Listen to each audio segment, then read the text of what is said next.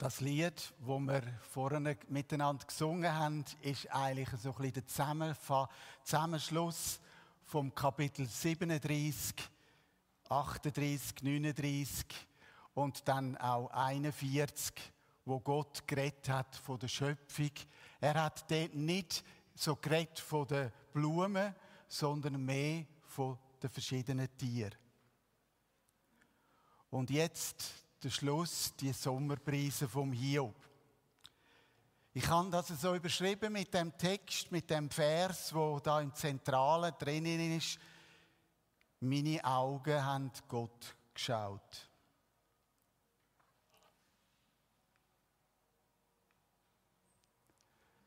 Es ist interessant, dass der Hiob in allem, was er redet, immer wieder so zentrale Sätze kann eigentlich formulieren und so uns mitgeben.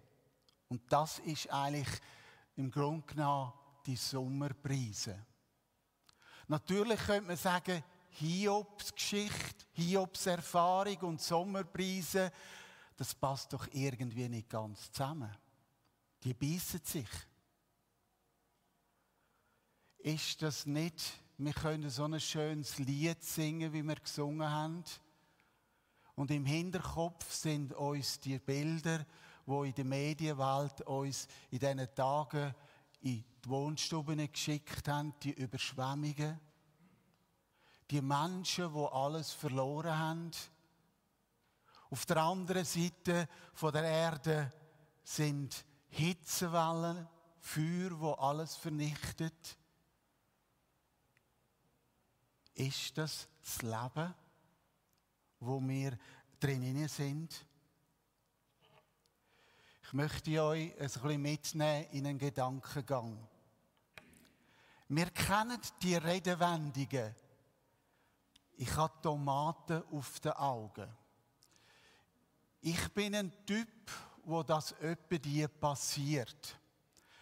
Wenn Brigitte sagt, Ernst, kannst du nicht das holen im Keller, das und das, es ist dort und ich gehe und ich sehe es einfach nicht. Weil ich Tomaten auf den Augen habe. Ich weiß nicht, ob du die ähnliche Erfahrungen machst. Und manchmal ist es wirklich so, auch in der Situation, wo wir vielleicht sind, ist einfach wie etwas auf unseren Augen. Wir können es nicht sehen. Es gibt aber auch eine andere redenswende Art, wo wir kennen, jetzt fallen mir Schuppen von meinen Augen. Ich blicke plötzlich jetzt durch. Oder es dämmert mir, es geht mir ein Licht auf. Und ich habe eigentlich den Eindruck, dass der Vers 5 das eigentlich beinhaltet. Ich hatte von dir nur vom Hören sagen vernommen, aber nun hat mein Auge dich gesehen. Was meint dann hören sagen? Wir hören vieles, wo wir manchmal Tore auf Durchzug stellen oder es trifft uns, wir nehmen es mit, wir bewegen es uns, es ist etwas, wo man aus zweiter Hand oder vielleicht aus der ersten Hand gehört. Es ist, dass verschiedene theologische Sachen jetzt vom Thema Hiob uns auch beschäftigen. Oder es ist eine ganz bestimmte Brüllenart, wie wir die Hiobsgeschichte anschauen, von dem geheimnisvollen dem kasualen Zusammenhang, vom Tun, Ergehen Zusammenhang, von dem Glauben, von diesen Gottesbildern, wo wir einfach hören. Ja, meine Eltern haben so geglaubt. Und darum glaube ich auch. Oder ich habe das so gehört im Konfirmandenunterricht oder habe das äh, gesehen und das habe ich auch so einfach übernommen. Die Frage, ist es nur im Kopf, im Verstand, oder ist es eben abgerutscht, auch ins Herz? Ich habe den Eindruck, dass der Vers ist wie ein Schlüssel zum Geheimnis, zu der Sommerbrise, wo da eigentlich der Hiob uns möchte sagen. Ist es einfach, dass der Hiob sagt, du musst mal deine Brille wechseln?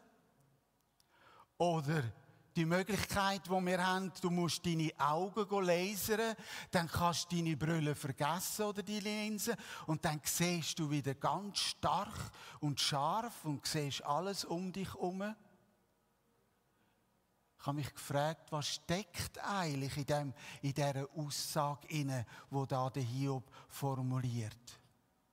Und ich glaube, es sind zwei Sachen, wo man da drinnen merkt.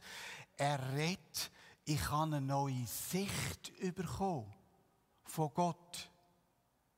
Ich habe sein Wesen auf eine ganz andere Art, ja, kennengelernt. Ich habe gemeint, so ist es in dieser Schublade, in, dieser Art, in diesem theologischen Gebilde inne. Aber irgendwie passt er nicht dort rein. Und das Zweite, dass er eigentlich seine eigenen Blickwinkel über sein Leben, über sein Herz plötzlich ganz in einem anderen Licht kann sehen. Der Schlüssel zu dieser veränderten Sicht. Wir haben ganz verschiedene Tage, die uns so gegeben sind. Manchmal ist es ein Tag vom Kuss. Manchmal am 29. Juni ist es der Tag der Umarmungen. Und dann habe ich gemerkt, es ist interessant, es gibt ein Weltbild, das gewählt worden ist zur letzten Jahr 2020 mit der Überschrift Die Corona-Umarmung.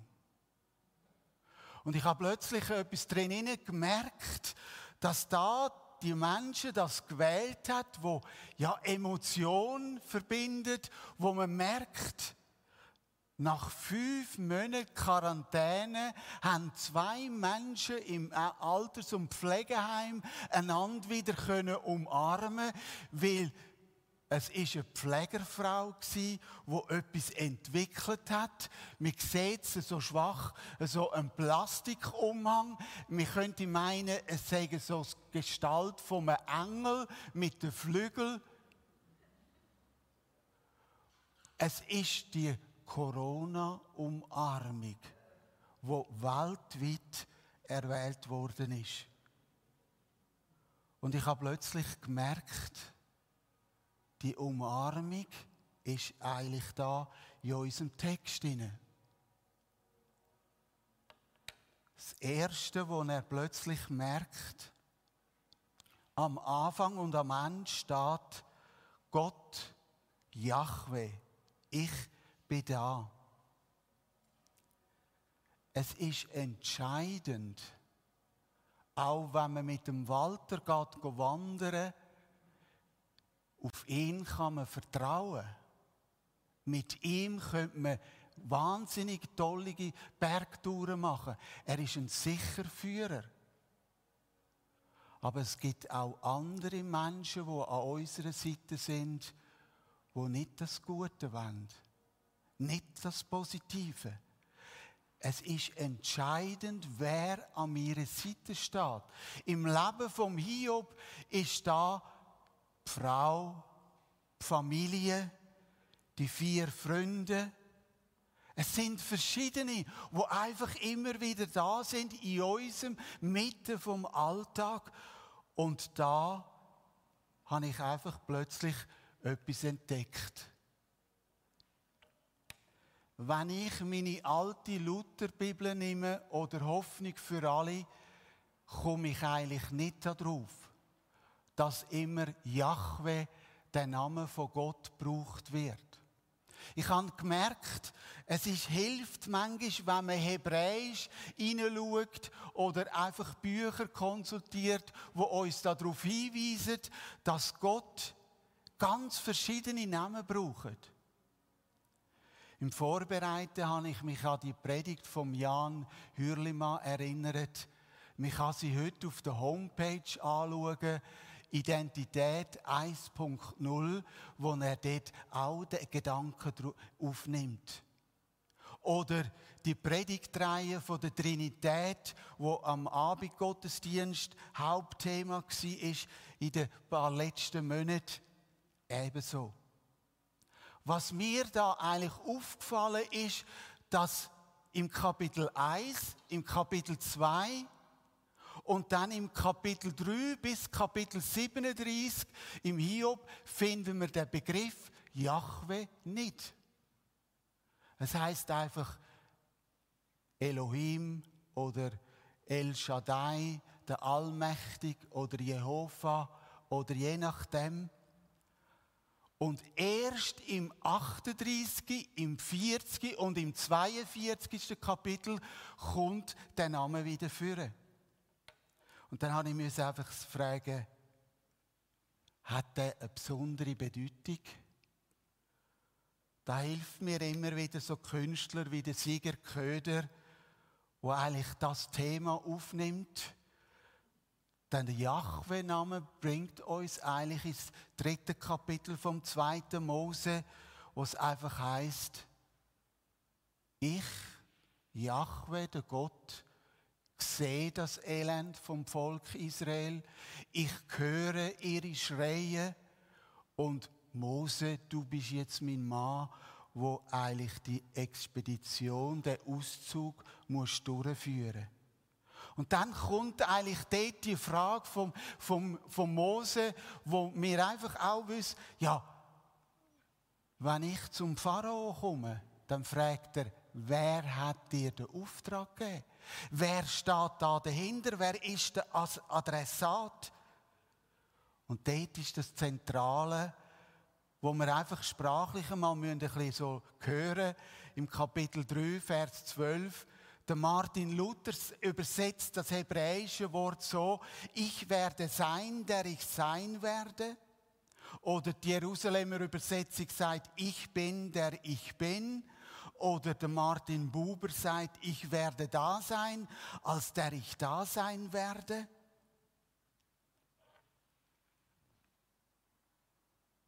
Und es heißt einfach, ich bin da. Ich bin mit dir. Und das sagt für mich die zwei Gedanken, wo wir oft eben missverstehen. Wir haben den Eindruck, wenn Jahwe, Gott, seine Gegenwart da ist, dann passiert nichts am glaubenden Mensch. Dann passiert nichts an der Schöpfung. Es ist nicht einfach so eine Garantieschein, dass alles ja wie eine Sommerbrise vorbeigeht in unserem Leben. Es ist manchmal schmerzfrei. Wenn ein so Hiobs Ereignis wie in Schlatheim oder wie in der Nähe von Köln, in der Stadt Schuld, wenn so Sachen passieren aber wir dürfen in dieser Situation auch das Versprechen immer wieder aufnehmen. Es ist wie ein Signal. Es ist wie, dass wir von der Tageszeitung auch die Bibel so gegenseitig müssen gegen einfach aufschlagen. Dass Gott sagt, ich bin da. Das Zweite, wo er da sagt, Jahwe, ich bin barmherzig und mitfühlend. Es gibt Situationen, wo wir drinnen stehen, die Hiobs-Situationen, wo ich einfach drinnen bin. Und manchmal sind meine Gedankenwelt ist wie so fixiert. Und ich brauche manchmal auch so eine Distanz. Und ich habe mich gefragt, muss ich einmal das Hiob-Buch einfach mal stehen lassen? Und ich muss einmal mich fragen, hat es noch andere Hinweise in der Bibel auf das Buch Hiob? Oder hat es noch ein anderes Fenster, wo darf da aufgehen, dass ich plötzlich eine Sommerbrise kann entdecken kann, wo ich im Text innen selber nicht kann sehen Und ich habe plötzlich gesehen, dass eigentlich der Jakobus 5, Vers 11 redet für, über Geduld vom Hiob und dann über den zentralen Ausdruck, es, er ist voller Barmherzigkeit und Liebe. Wenn ich das Leben vom Hiob anschaue, denke ich manchmal, das sehe ich gar nicht. Die Barmherzigkeit voller Liebe. Und Bloch tut er das mit seinem Begriff Jahwe eigentlich deutlich machen. Ich habe mich gefragt, was bedeutet denn eigentlich Barmherzigkeit? Es ist ein hebräisches Wort, wo eigentlich zu tun hat mit der Eingeweid, mit der Därm. Es ist so ein Ausdruck, wo man manchmal sagt, es schlägt mir auf den Magen. Und das ist, was der Hiob plötzlich darf entdecken Seine Situation schlägt Gott, wenn wir das so können sagen, auf den Magen. Dass er plötzlich kommt und ihr kennt ja mich, dass ich immer wieder auch Bilder so einfach nehme. Es ist eines von meinen Lieblingsbilder, wo der Rembrandt zeichnet, wo auch genau mit dem zu tun hat, mit dieser Umarmung, auch von dieser Corona-Umarmung, wo wir gesehen haben als erstes Bild, hat der Rembrandt die Barmherzigkeit vom Vater in dem Gleichnis von der verlorenen Söhne, hat er einfach aufzeichnen. Und das ist das, was der Hiob plötzlich einfach merkt. Er ist, wie der Eindruck hat, er ist der Sohn, der vor dem Vater niederfällt, von dem Jahwe abfällt und der Gott stoßt ihn nicht weg, sondern der Vater legt seine Hand auf seine Schultern. Mir hat den Eindruck, der rote Mantel, wie das Rembrandt zeichnet, tut ihn einfach wie so zudecken. Und vielleicht merken wir plötzlich einige Parallelen von dem Kapitel. Wir haben gehört, dass plötzlich Leute sind beim Hiob. Sie haben Geld gebracht, sie haben Ring gebracht, es hat ein Familienessen gegeben. Dort, wo Gott reinkommt, dort werden Menschen beschenkt. Und der Hiob ist beschenkt worden. Gottes Barmherzigkeit. Die Frage von den inneren Augen, die aufgehen. Die ganze Situation habe ich daran denken, an die Emmaus-Jünger. Manchmal ist es so, dass wir im Leben wandern mit dem Wanderer. Wir erzählen ihm alles wie die zwei Emmaus-Jünger und sie haben nicht gemerkt, dass es eigentlich Jesus ist. Und dann heißt es dort im Lukas 24 am Schluss, wo Jesus das Brot gebrochen hat, sind ihnen die Augen aufgegangen. Wann sind dir das letzte Mal die Augen aufgegangen, dass du plötzlich gemerkt hast, Jahwe, ich bin da. Er sieht die Stöhne. Er sieht deine Situation. Er ist barmherzig. Er schlägt ihm im Magen. Und wir dürfen dann merken, wie Jesus Christus das eigentlich aufgenommen hat dass er die Barmherzigkeit und Liebe gelebt hat für dich und für mich. Wir hören jetzt ein Musikstück und vielleicht kannst du mit Jesus darüber reden, über deine Lebenssituation, über deine Blindheit, und kannst ihm das sagen und Jesus kann dir plötzlich geöffnete Augen schenken. Die dritte Preise, Sommerpreise, die ich einfach gefunden habe in diesem Text, Hiob, richte deine Krone auf deinem Haupt aus. Ich habe und Brigitte, wir beide haben das Vorrecht, dass wir immer wieder Großkinder können hüten, mit ihnen können Tage erleben und Della und Sienna sind so besondere Mädchen. Dreijährig und fünfjährig. Und erst letzte sind sie so am Spielen und sie sagen, Opa, komm mit. Wir spielen Prinzessinnen. Und du bist der, der auch mit drin kann sein Und dann ist etwas, was ein, ein Großvater nicht so versteht, aber glaube jede Großmutter und jede Frau. Dann geht der Schrank auf und dann hat es ganz verschiedene Prinzessenkleider in dem Schrank. Und dann wird ein Kleid nach dem anderen probiert. Opa, kannst du mir dort helfen? Opa, hinten der Schreissverschluss. Opa. Und die Krone, wo sie bastelt haben, setzt das auf. Und dann eine großartige Situation.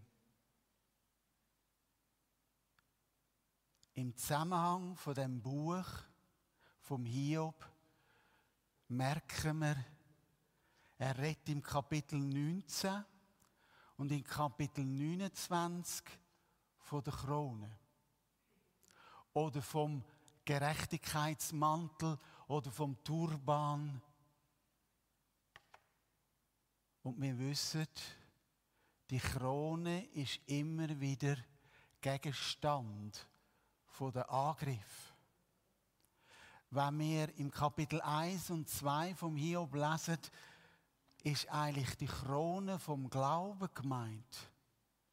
Und wie dort ganz schlau der Widersacher kommt und sagt zu Gott, Gott, Hiob glaubt nicht richtig. Er glaubt, nur weil er so reich ist.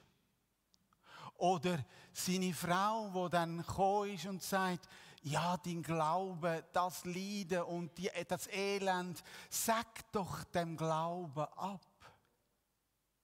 Oder wenn wir so die drei Freunde so mit ihnen nehmen, es hat da einmal so ein, ein Wort prägt von den drei Freunden und sagt, es liegt uns Menschen so nah, dass wir gerne so ein bisschen einfach schnüffeln. Vielleicht erlebt das jetzt der Direktor von der Raiffeisenbank oder die Regierungsfrau Brotbeck von der Grünen oder vielleicht von deinem eigenen Leben, wie Leute in deinem Leben anfangen umschnüffeln und sagen, ja, es irgendwo muss doch eine Ursache haben, dass du das erlebst. Und es ist eigentlich Schluss von den, von den drei Freunden. Du musst versteckte Schuld haben, dass du das so erlebst. Vor einem Jahr haben wir unser Grab von meiner Mutter aufgelöst. Und dann sind wir miteinander essen. Und meine vier Geschwister mit ihren Partnern. Und plötzlich ist an diesem Essen eine Diskussion gekommen. Und dann habe ich, habe ich meine Ohren nicht getraut. Und dann sind Themen gekommen, hast du das auch? was über unsere Familie so ausgesprochen worden ist am Küchentisch. Du kannst nichts, du bist niemand, die anderen können es immer besser. Und manchmal sind doch so Stimmen in uns inne, auch in den Sommerpreisen inne, wo wir einfach merken, da kommt der Lebenssturm und sagt, typisch, es passiert halt dir und die Krone geht oben ab. Und ich denke einfach, dass, Jesus, dass Gott da zum Hiob kommt und sagt, Hiob. Und jetzt kommt ein Begriff, wo wir eigentlich nicht richtig verstehen. Wenn jemand, es kommt drei, also viermal im Vers 7 und 8 kommt, mein Knecht Hiob, mein Diener Hiob. Und wenn wir hören, ich bin ein Knecht oder ein Diener, dann meine ich doch einen, ja, also wie, wie im Sinn von einem Und jetzt muss ich etwas, für, plötzlich habe ich gemerkt, was hat alles der Hiob eigentlich Gott vor seine Füße geworfen? Und ihm eigentlich einfach, ja, er hat ihm wirklich den Kopf gewaschen, könnte man sagen. Es ist eine Art, wo uns fremd ist, wenn das Gefühl und wenn der Ärger überkommt, was hat Gott alles müssen anlösen in seiner Situation und er ist sogar beschuldigt worden. Und Gott sagt eigentlich, wir können es übersetzen, du bist mein Knecht, tu deine Krone wieder einfach auf dein Haupt ausrichten. Ein Knecht ist nicht einer, der da ohne ist und der Chef ist da oben. Sondern Gott, der Jahwe, lädt sich auf die Ebene ab vom Hiob und sagt, du bist im Kapitel 1 mein Knecht gewesen, im Kapitel 42 bist, bleibst mein Knecht. Das macht doch deutlich etwas von dieser einfach Nähe von dieser Gemeinschaft, von dieser Zugehörigkeit. Dass er sagt, du musst wieder die, dein Kopfband oder eben deine, deine Krone aufsetzen. Und dann passiert etwas, wo ich eigentlich ja, wundere in dieser Sommerpreise inne. Tu deine Funktion als Priester wieder aufnehmen und einsetzen. Und dass wir da merken, plötzlich, er muss anfangen beten. Äh, die drei Freunde sollen opfern, aber das ist zu wenig. Hiob soll für euch Fürbittdienst tun. Und das bringt mich wieder zum Anfangsbild vom Walter mit dem Rucksack. hatte Hiob nicht verschiedene unsichtbare Rucksack mit sich, wo er eigentlich die Schläge der Freunde gehört hat, wo er hat müssen verdauen, die all die Sachen, wo über ihn ausgesprochen worden sind, wo er völlig verloren hat aus der Gesellschaft. Er ist ganz alleine gewesen und alles hat müssen erleiden und erleben. Und Gott sagt, bet für sie. Manchmal gibt es Sachen in dem Rucksack wo ich muss rausgeben muss. Und wir haben so einen Stell. Wir haben bei Jesus Christus können wir die Predigt vom letzten Sonntag von der Karin,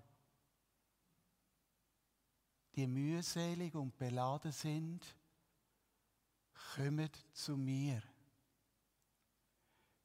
Dir, wo das nicht erfüllt von der Bergpredigt, von der Seligpreisungen. Kommt. Das heißt doch da für mich ganz persönlich, der Hiob hat müssen all die Angriffe wegtun.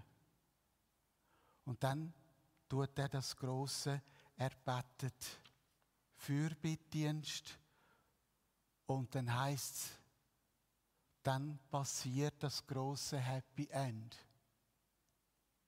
Eine Frau hat mir so Folgendes geschrieben und sagt, wissen wir noch, das Jahreslos, Jesus Christus spricht, seid barmherzig, wie auch euer Vater barmherzig ist.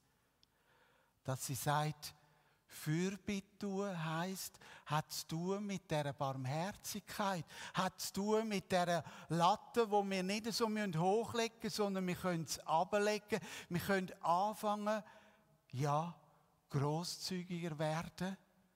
Und die Sommerpreise hat extrem viel ausgelöst in dem Text, den ich jetzt einfach auf der Seite lasse. Die Familie kommt zusammen, Tischgemeinschaft, die Leute von der Stadt, von der Umgebung kommen wieder, bringen alles, weil Jahwe das so gemacht hat. Und Gott möchte dich und mich brauchen in dem Versöhnungsdienst. Wir haben in den letzten Predigten immer wieder so gehört von, vom evangelistischen Dienst, das von Bernhard oder von Martiel. Und ich glaube, eins der grössten ist eigentlich der missionarisch, der Fürbittendienst wo unsere Regierungsleute brauchen, wo die verschiedenen Länder brauchen und vielleicht sogar auch dein Nachbar oder deine Nachbarin. Seid barmherzig, wie auch euer Vater barmherzig ist, heißt, nimm das auf, beweg das und frag Gott, was dran ist. Amen. Ich möchte jetzt eine Möglichkeit geben, wo wir einfach einen Moment still sein können.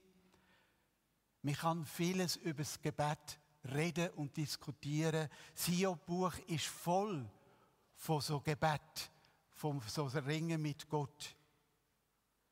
Und wir möchten das gerade aufnehmen, praktisch die Fürbitte. Vielleicht sind Verwandte in ihrer Familie, wo auch etwas verloren haben in dieser Unwettersituation oder wo in ihrem Leben so eine Hiobs-Botschaft verdauen müssen, wo wir einfach für sie einstehen vor Gott. Dass wir einfach das können miteinander praktizieren können.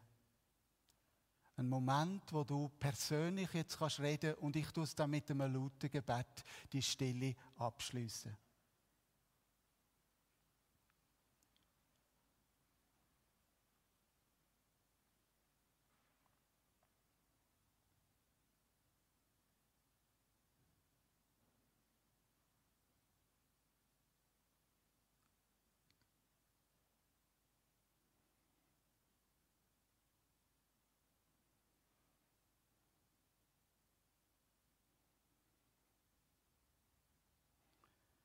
Himmlischer Vater, ich danke dir für das Vorrecht, dass wir so den Priesterdienst dürfen tun. Füreinander und miteinander.